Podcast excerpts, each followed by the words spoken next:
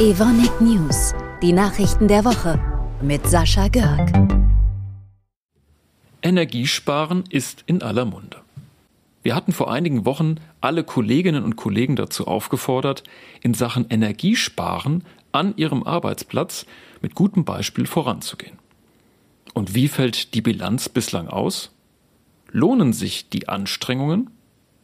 Die Antwort ist ein klares Ja, wie uns die Zahlen des Energieberichts von Technology und Infrastructure zeigen.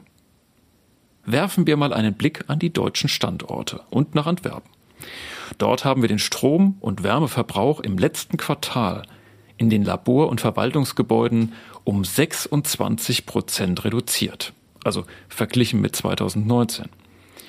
Und da es im Dezember etwa zwei Grad kälter war als 2019, liegt der Energiespareffekt, also temperaturbereinigt, wie man das so schön nennt, sogar bei 30 Prozent.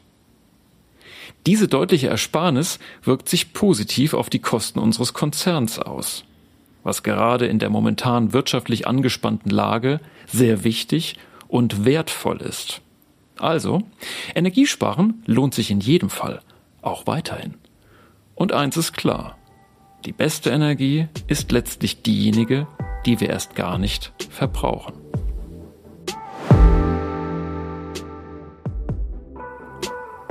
Am 27. Januar 2020 wurde in Deutschland der erste Covid-19-Fall offiziell bestätigt. Genau drei Jahre danach hat sich die Corona-Lage deutlich entspannt. Liegen die Inzidenzwerte in nahezu allen Bundesländern im zweistelligen Bereich. Zum 1. Februar fällt sogar die Maskenpflicht in Bussen und Bahnen. Auch an den deutschen Evonik-Standorten gibt es gute Nachrichten in Sachen Goodbye Corona. Dort muss der Mund-Nasenschutz in der Kantine nicht mehr getragen werden. Ebenso entfällt die Maskenpflicht beim Gang durch die Gebäude. Trotzdem, es bleibt wichtig, sich weiterhin vor Infektionen zu schützen. Stichwort Grippe. An unseren Arbeitsplätzen kommt es entscheidend auf ein Kriterium an. Die Gefährdungsbeurteilung der Standortleiterin, des Standortleiters oder weiteren Führungskräften wie den direkten Vorgesetzten.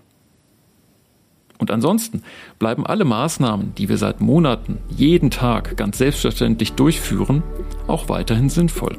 Bitte bleibt also alle gesund und passt gut auf euch auf.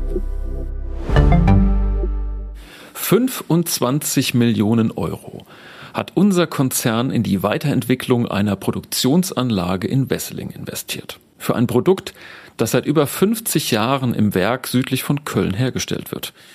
Und das ausgesprochen, sage und schreibe 28 Buchstaben hat. Ich versuch's mal. Methyl Mercaptopropionaldehyd. Kurz MMP. Dabei handelt es sich um eine Aminosäure, ein Vorprodukt, das man zur Herstellung von Methionin benötigt, einem Zusatzstoff für Tierfutter.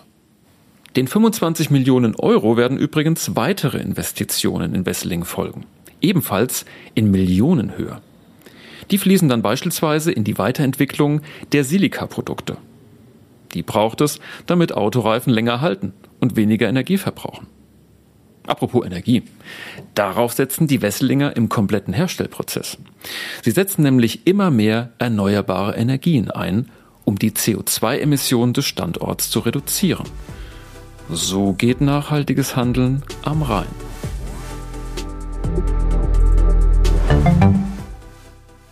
Was in Deutschland ARD und ZDF sind, das ist in Italien Radio Televisione Italiana. Kurz RAI. Was den öffentlich-rechtlichen Rundfunksender dazu veranlasste, ein Kamerateam an den größten Produktionsstandort von Evonik in Mal zu schicken, das erfahren wir nun. Bis nächste Woche. Wir hören uns. Hallo, mein Name ist Christina Giordano. Ich bin eine Producerin und ich begleite meine Kollegen Andrea Vignali und mit dem Team aus Presa Diretta, italienische Fernseher. Das ist von RAI, ähm, die öffentliche rechtliche Fernsehsender in Italien. Und wir sind hier bei Vonik, weil wir über die Energiekrise und ähm, berichten und da wollen wir natürlich auch anschauen, wie die Unternehmen in Deutschland an die, auf die Krise reagieren.